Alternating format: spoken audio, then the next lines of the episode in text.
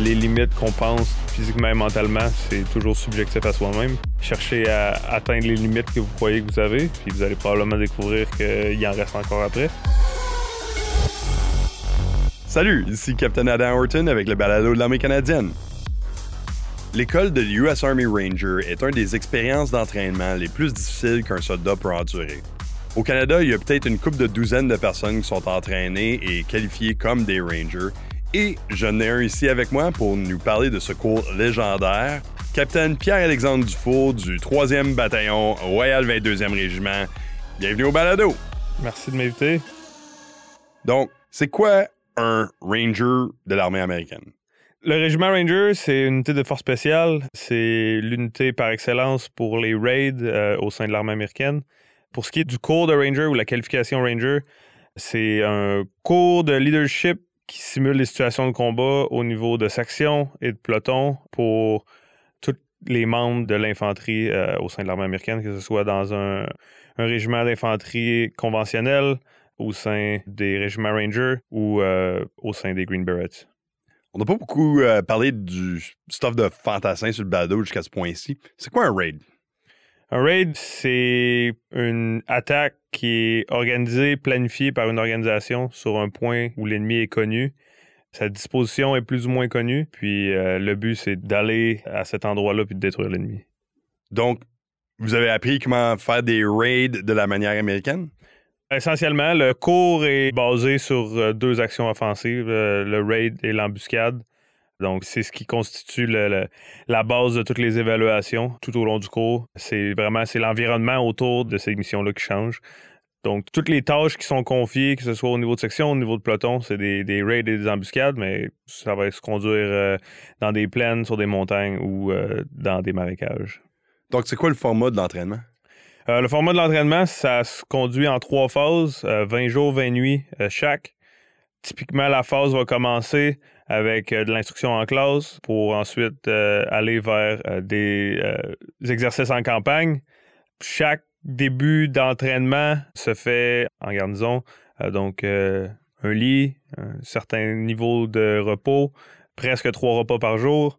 Puis ensuite, dans l'entraînement dans le champ, évidemment, c'est on dort à la belle étoile.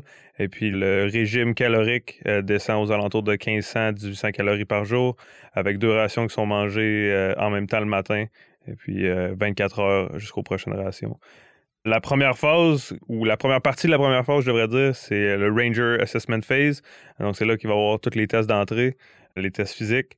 Euh, on parle de 49 push-ups continus, 59 set-ups continus, 5000 en bas de 40 minutes, un test de survie à l'eau en attirail de combat, une course en paire de 1000 en attirail de combat avec une piste à obstacles, 12 000 ou environ 20 km de marche rucksack avec tireur de combat et puis euh, une course à obstacles.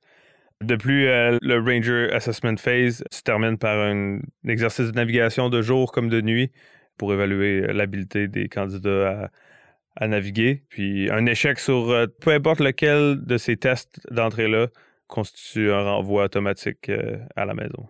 À la maison? Pas 20 jours de plus? Non un retour, euh, retour au bercail. Wow. Chaque phase aussi euh, débute avec un, saut pour les, membres qui sont parachutistes, puis euh, va se terminer avec une évaluation des pairs où les deux derniers de chaque peloton gagnent la chance de recommencer leur phase. Gagnent la chance. Donc, c'est quoi le prochain, c'est quoi la prochaine phase après ça? Après la phase initiale à Benning où on est enseigné les tactiques au niveau de section, puis la planification au niveau de section, on passe à la phase euh, de montagne euh, dans les Appalachian Mountains en Georgie, où on va euh, se tourner plus en peloton avec une forte composante de montagne, donc des nœuds, des systèmes d'ancrage de poulies pour déplacer de l'équipement des blessés, du rappel de jour comme de nuit. Puis, bien entendu, avec un, environnement de montagne, tous les scénarios offensifs maintenant se passent sur un, une élévation qui est assez euh, abrupte. Euh, donc, euh, ça rajoute beaucoup au test d'endurance au niveau de la force musculaire pour les jambes particulièrement. puis aussi, Ça donne l'occasion euh, d'appliquer des techniques de navigation qui sont euh, différentes du fait qu'on a de la navigation avec de l'élévation.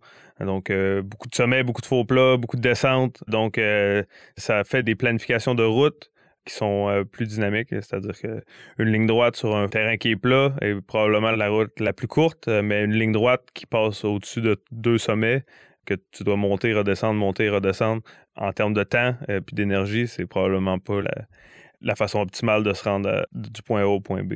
C'est quoi la prochaine phase? La dernière phase, c'est un environnement qui n'est pas très familier pour les Canadiens. On parle de la phase de marécage en Floride la première fois qu'on le rencontre, ça peut être intimidant. En Floride, à l'arrivée, euh, si quelqu'un a la chance de faire comme moi un cours en, plein mois de juillet, euh, l'humidité, c'est assez prenant, la chaleur, l'humidité. Il appelle ça une classe de reptiles qui va nous montrer euh, la beauté de la flore et la faune qu'on va rencontrer pendant le prochain presque mois. donc, tous les jolis serpents de toutes les couleurs, les alligators, les crocodiles, donc tous les animaux avec lesquels on va partager nos nuits. On pense aux flores et la faune dans des, dans des marécages, puis je suis sûr qu'il y a des gens qui se disent, ben, il y a des crocodiles, il y a toutes sortes d'affaires, c'est super dangereux. Mais j'imagine, vous avez survécu, il n'y a personne de mort sur le cours, donc c'était probablement pas aussi pire que ça.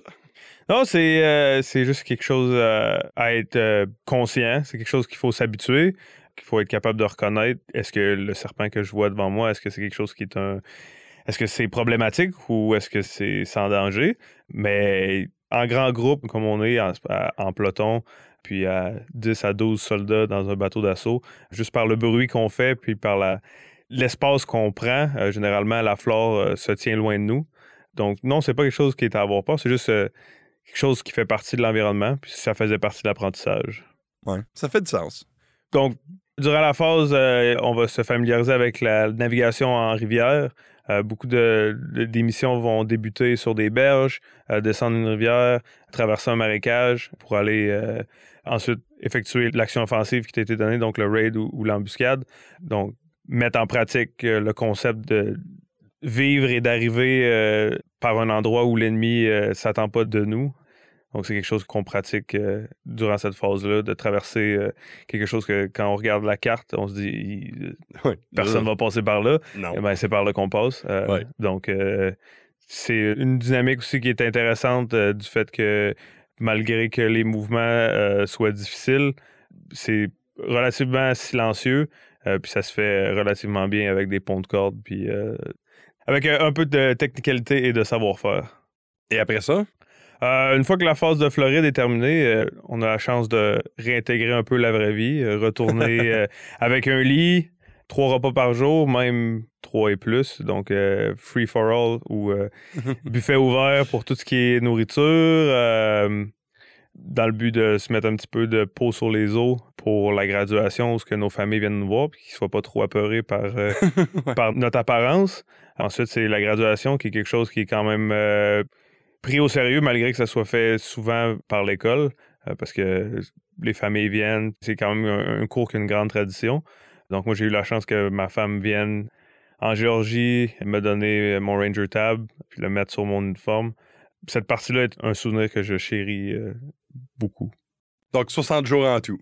Ben moi j'ai eu la chance de le finir en 60 jours, ou la... on va y aller avec la chance. J'ai rencontré des gens là-bas que ça faisait 180 euh, jours qu'ils étaient là. Donc, ça fait partie de la dynamique du cours. Ça fait partie de quelque chose qui motive euh, à garder euh, des performances élevées. 60 jours, c'est plate, mais 80, c'est encore plus plate. Fait ouais, c'est ça. Si tu t'arranges pour faire tout ce que tu as à faire la première, le premier coup, ben, t'es pas obligé de rester là plus longtemps qu'il faut. Avec tout ça, puis surtout, vous avez parlé comme euh, le montant de calories que vous avez pris pendant, surtout, qu'est-ce que je dirais, c'est un travail très exigeant.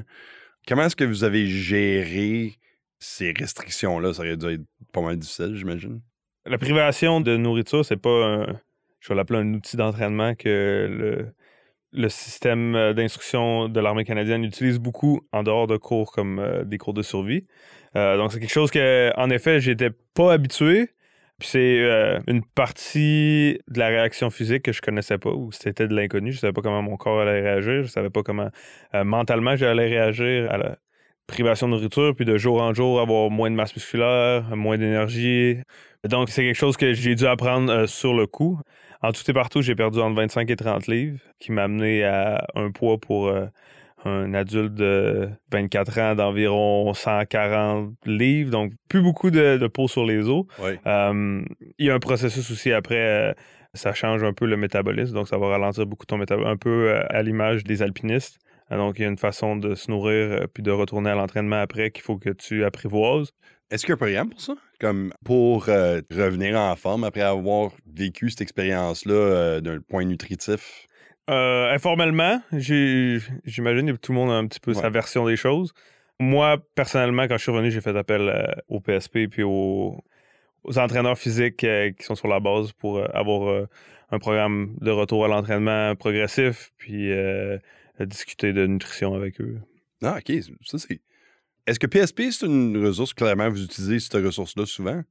C'est une ressource que j'utilise à toutes les fois que je sais que j'ai un défi qui s'en vient parce que c'est euh, généralement la qualité des entraîneurs est présente. C'est des gens qui savent extrêmement bien leur travail, euh, mais aussi qui connaissent le milieu militaire, qui connaissent les défis. Donc, c'est personnellement, je trouve que c'est une ressource que tout le monde devrait utiliser lorsqu'ils ont à être envoyés sur un cours qui est difficile qui vont s'apprêter à aller faire une sélection pour les forces spéciales ou euh, n'importe quel euh, grand défi physique. Comment est-ce que vous avez géré les difficultés mentales de cet aspect-là? Je suis sûr, euh, tu sais, manquer de sommeil, tout ça? Puis en plus, des environnements difficiles, il y a des crocodiles partout, etc. Comment est-ce que vous avez géré ça, cet aspect-là? Sur le cours, on est coupé du monde. C'est-à-dire que durant les 60 jours, on a accès au téléphone une fois par phase. C'est un peu une scène comme dans une prison où il y a cinq ou six téléphones euh, avec des 25 cents euh, pour faire un appel avec 50-60 euh, personnes qui te regardent parce qu'ils attendent leurs deux minutes aussi pour appeler leur famille. C'est le seul contact vraiment qu'on avait avec l'extérieur. Sinon, des lettres, j'envoyais des lettres à ma femme, ma femme m'envoyait des lettres.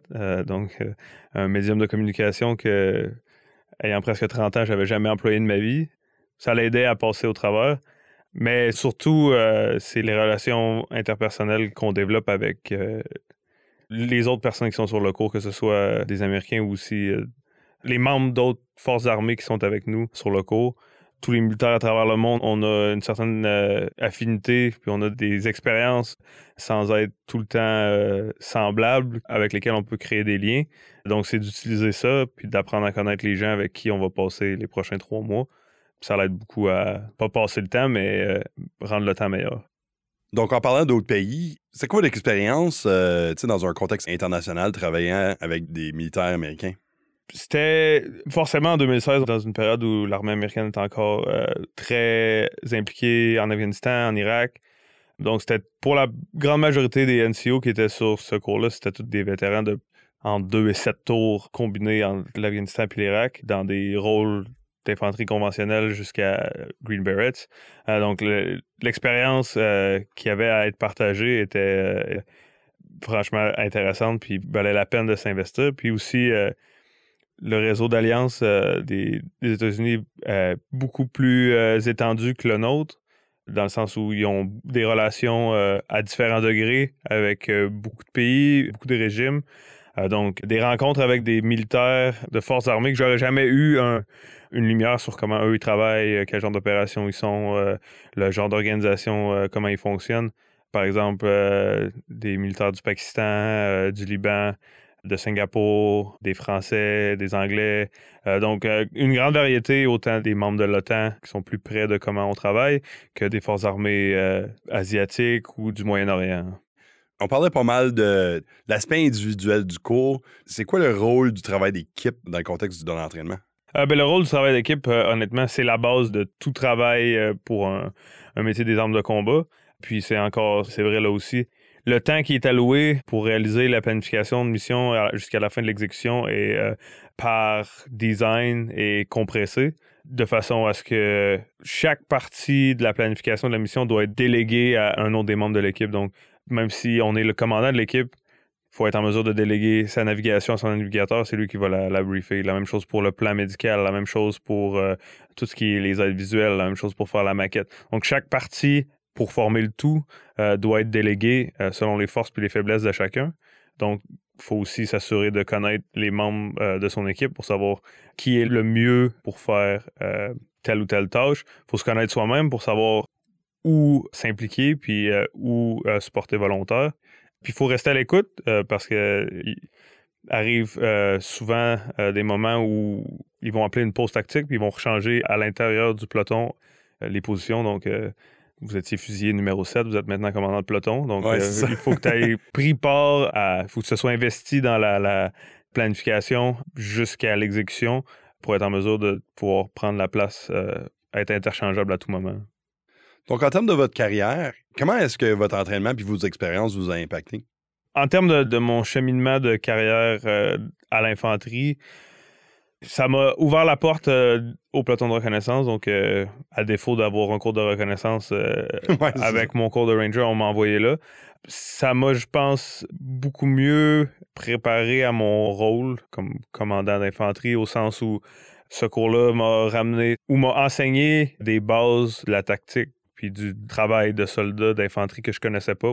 Par exemple, l'emploi de mitrailleuses ou d'équipe de mitrailleuses. Donc, j'avais été comme commandant de peloton d'infanterie on se fait enseigner à employer des mitrailleuses sur un champ de bataille à l'intérieur d'un peloton. Sur le cours de Ranger, j'ai appris à commander deux mitrailleuses dans une équipe de mitrailleurs. Donc, tout le travail tactique qui est normalement demandé d'un, caporal-chef dans un peloton des armes ou d'un chef des armes dans un peloton d'infanterie, c'est un travail que j'avais jamais fait personnellement. Donc, faire ce cours-là euh, m'a beaucoup appris sur le travail qui se passait à l'intérieur de mes propres organisations.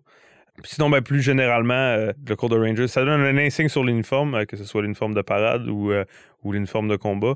Donc, étant un cours qui n'est pas offert souvent au sein de l'armée, qui n'est pas non plus réussi souvent au sein de l'armée, ça donne toujours lieu à des discussions, beaucoup de gens qui sont intéressés. Donc, ça m'ouvre souvent à parler avec des gens qui peut-être j'aurais pas abordé avec. Comme en ce moment. Comme en ce moment. Et euh, si vous tirez quelque chose de votre expérience puis de votre entraînement dans ce contexte-là, est-ce que quelqu'un, peut-être aujourd'hui, chercherait à s'améliorer? Est-ce que vous avez peut-être quelque chose que vous pouvez leur dire, un truc? Si vous faites ça, c'est un bon début. Ben, au niveau personnel, ça reste euh, que les limites qu'on pense physiquement et mentalement, c'est toujours subjectif à soi-même. Puis que souvent, c'est des limites qui sont imposées personnellement. Donc, euh, chercher à atteindre les limites que vous croyez que vous avez, puis vous allez probablement découvrir qu'il en reste encore après.